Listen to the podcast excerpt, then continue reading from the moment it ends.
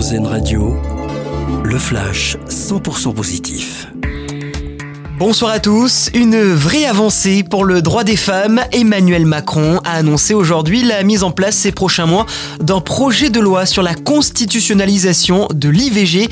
Annonce du chef de l'État à l'occasion de la journée internationale des droits des femmes et d'un hommage national à l'avocate Gisèle Halimi au palais de justice de Paris, décédée en 2020.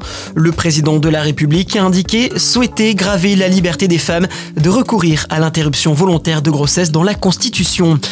Même temps, Isabelle Rome, la ministre chargée de l'égalité entre les femmes et les hommes, a annoncé aujourd'hui la création d'un musée des féminismes à Angers. Le lieu devrait voir le jour en 2027. L'épidémie de grippe à la baisse en France, le virus recule nettement dans la moitié des 13 régions de métropole selon Santé publique France. La Normandie et les Hauts-de-France sont les seules régions à ne pas être en phase épidémique. Et puis, c'est le rêve de pas mal d'entre nous, se réveiller un matin et voir notre salaire multiplié par 10. Eh bien, ça a été la surprise pour un joueur de basket amateur brésilien. Il a reçu la coquette somme de 350 000 euros. Alors, en réalité, c'est le club de football du Flamengo Rio qui a confondu les compte avec un autre joueur de foot qui porte exactement le même nom et prénom que le jeune basketteur. Tout est finalement rentré dans l'ordre. C'est la fin de ce flash 100% positif. Passez une excellente soirée à l'écoute d'Airzen Radio.